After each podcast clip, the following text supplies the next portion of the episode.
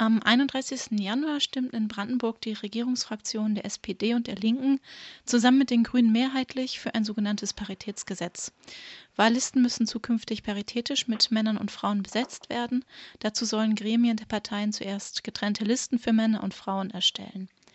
Danach wird eine gemeinsame Liste abwechselnd mit Männern und Frauen besetzt. Wer an erster Stelle steht, entscheidet die Partei.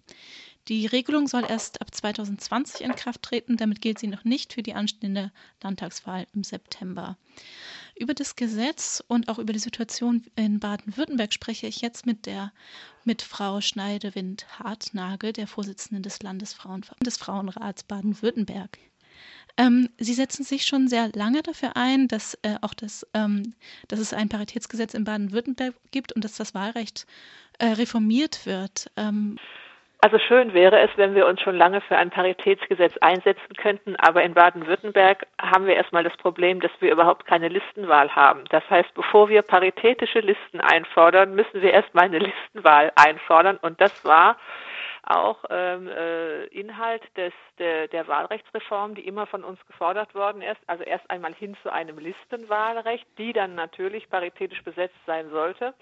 Und äh, es war ja äh, im grün, äh, grün-schwarzen Koalitionsvertrag auch ähm, ausgehandelt worden und äh, schriftlich festgelegt worden, dass es in dieser Legislaturperiode eine Wahlrechtsreform hin zum Listenwahlrecht geben wird.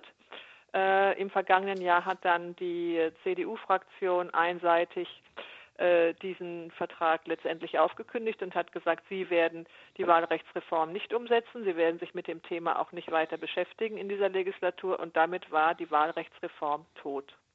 So dass eine Forderung nach paritätischen Listen zwar theoretisch immer noch unseres ist, aber praktisch erstmal nicht zur Umsetzung kommen kann. Ist es wirklich nur äh, das Wahlrecht, woran es scheitert in Baden-Württemberg? Ja, in Baden-Württemberg ist es nur das Wahlrecht, denn wir haben genauso viele gute, qualifizierte und fähige Frauen, die im Parlament einen Sitz haben könnten, wenn sie denn aufgestellt würden von ihren Parteien und wenn die einzelnen Parteien denn also schauen würden, dass bei ihren Nominierungen auch gleich äh, also paritätisch Kandidatinnen und Kandidatinnen aufgestellt würden, dann wäre der Landtag von Baden-Württemberg auch mit einem 50-prozentigen Frauenanteil sehr gut regiert. Und ähm, den Vorstoß, den jetzt Brandenburg gemacht hat, sehen Sie also nicht als Chance oder äh, als Chance für einen neuen Anlauf auch in Baden-Württemberg? Also es, ich finde, ich finde es allgemein für die Bundesrepublik finde ich es großartig, dass Brandenburg diesen Schritt jetzt gemacht hat. Ähm, und ich glaube, dass das beispielgebend sein kann für viele andere Länder. Andere Bundesländer ziehen bereits nach. Berlin möchte auch ein Paritätsgesetz auf den Weg bringen. Und Sie wissen ja sicher auch, dass es auch auf Bundesebene ähm, äh, die Forderungen nach Parität für die Bundestagswahlen gibt, also für die Bundestagswahllisten. Und ich glaube, dass es das Thema nochmal ganz hoch setzt. Und ich finde es auch deshalb gut, dass Brandenburg das gemacht hat, weil es auch mutig ist, weil natürlich sofort und im Vorfeld hat es schon äh, die, an, die, die Andeutung gegeben, dass man, so wie das in Kraft tritt, dass man Verfassungsklage einreichen wird gegen diesen, dieses Gesetz. Äh, es gibt ja unterschiedliche juristische Meinungen. Und das ist ganz notwendig, ähm, dass da geprüft wird, ob das verfassungsrechtlich, also nach dem, erstmal nach der Landesverfassung in Brandenburg zulässig ist, weil es da unterschiedliche juristische Meinungen gibt und wir da auch Rechtssicherheit brauchen. Und dazu braucht es eben auch erstmal ein Gerichtsurteil. Die Verfassungsbeschwerde von CDU und AfD ähm, wurde angekündigt mit dem Argument, eben das Gesetz begreife vor allem unzulässig in die äh, Parteiorganisation ein und verstoße gegen das Grundgesetz. Ist es aber nicht auch ein bisschen ja Augenwischerei? Ähm, also ist, ist das wirklich das Problem oder kann, es gibt ja auch den Artikel 3, der eben sagt, dass wir, dass die Gleichstellung von Mann und Frau äh, gefördert werden soll. Hm, was sagen Sie dazu? Richtig und vor allen Dingen wichtig ist Artikel 3 Absatz 2. Der Staat ähm, wirkt auf bestehende Benachteiligung hin. Und das ist für mich der ausschlaggebende Artikel, beziehungsweise der ausschlaggebende Absatz. Denn da wird der Staat dazu aufgefordert und die Verfassung dazu aufgefordert, im Grundgesetz sich bestehenden Nachteilen anzunehmen, genau hinzuschauen und die aufzuweichen, beziehungsweise Maßnahmen zu entwickeln, um diese aufzuheben. Und das Paritätsgesetz ist genauso eine Maßnahme. Das heißt, es geht eigentlich eher um die Frage, welcher Verfassungsartikel denn letztendlich mehr Gewicht bekommt? Für mich ist für mich ist es klar. Also für mich ist der Verfassungsauftrag der Gleichberechtigung und der gleichberechtigten Teilhabe von Männern und Frauen das vorrangige Ziel.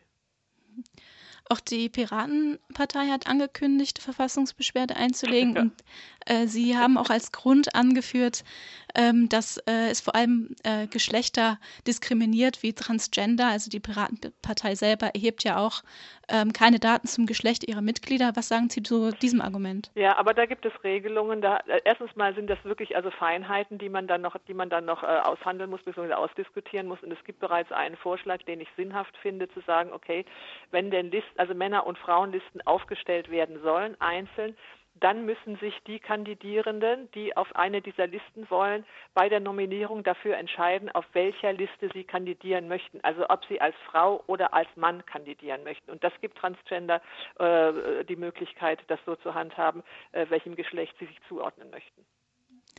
Das heißt, ähm, ja, auch unter den Parteien insgesamt, auch bundesweit schaffen es ja nur die Grünen, einigermaßen Parität innerhalb der Partei herzustellen. Ist das Problem, sind das Problem nicht vor allem die Parteien und kann eine Änderung des Wahlrechts oder ein Paritätsgesetz vom Land oder Bund äh, da überhaupt äh, ja, wirkungsmäßig ergreifen?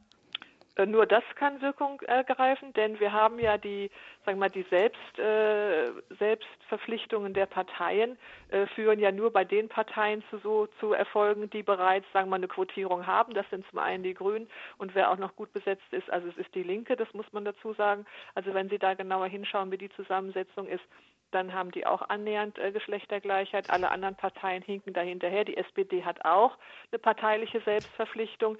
Äh, die führt aber zum Beispiel im Landtag von Baden-Württemberg nicht dazu, dass sie eine ausgeglichene Fraktionszusammensetzung hat. Das sind tatsächlich nur die Grünen. Aber bei uns, also ich bin selber äh, Basismitglied, grünes Basismitglied.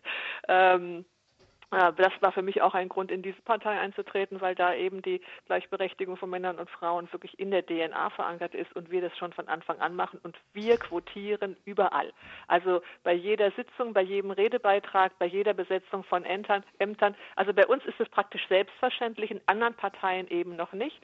Und ähm, wir haben gerade in Baden-Württemberg, wenn Sie sich den Landtag anschauen, wir haben ja im Moment 24,5 Prozent Frauenanteil und der wird fast zur Gänze von der Grünen Fraktion abgebildet, äh, weil die anderen Fraktionen also total unterbesetzt sind, also mit weiblichen Abgeordneten. Und ist denn das Brandenburger äh, Modell, das Paritätsgesetz, auch ein Modell, was man so zu eins zu eins äh, übernommen werden kann? Oder gibt es daran auch noch kritische Punkte? Gut, ich habe jetzt, soweit ich das jetzt, soweit ich das jetzt einschätzen kann, also geht es ja erstmal um die Quotierung der Listen. Ähm, und das Problem ist ja, dass wir die Landtage auch häufig mit Direktmandaten besitz, besetzen. Die Direktmandate sind natürlich nicht quotiert. Und da gab es einen Vorschlag auch in Brandenburg, wie man das auch ändern könnte, indem man nämlich Tandems, also sogenannte Duos, immer in den Wahlkreisen einsetzt, dass man also immer einen weiblichen und einen männlichen Kandidierenden der jeweiligen Partei hat. Das ist aber, glaube ich, im Moment aus dem Entwurf raus, sodass sie ja immer noch das Problem haben. Also in Baden-Württemberg ist es so, wir haben äh, 120 Plätze im Landtag, davon werden 70 über Direktmandate besetzt und die Direktmandate, die Nominierung wird ja vor Ort entschieden. Und ob da jetzt ein Mann oder eine Frau aufgestellt wird, das bleibt ja allein in der Nominierungsversammlung der Partei vor Ort. Und da gibt es keine Möglichkeit der Quotierung, außer man übernimmt dieses Modell des Tandems, also was ich gut finde. Aber das ist ja erstmal jetzt nicht drin im Gesetzentwurf von Brandenburg, sondern nur die paritätisch besetzte Liste. Und äh, die paritätisch besetzte Liste ist natürlich, wäre natürlich ein Beispiel für Baden-Württemberg, wenn wir denn eine Liste hätten. Vielen Dank für das Interview. Gerne.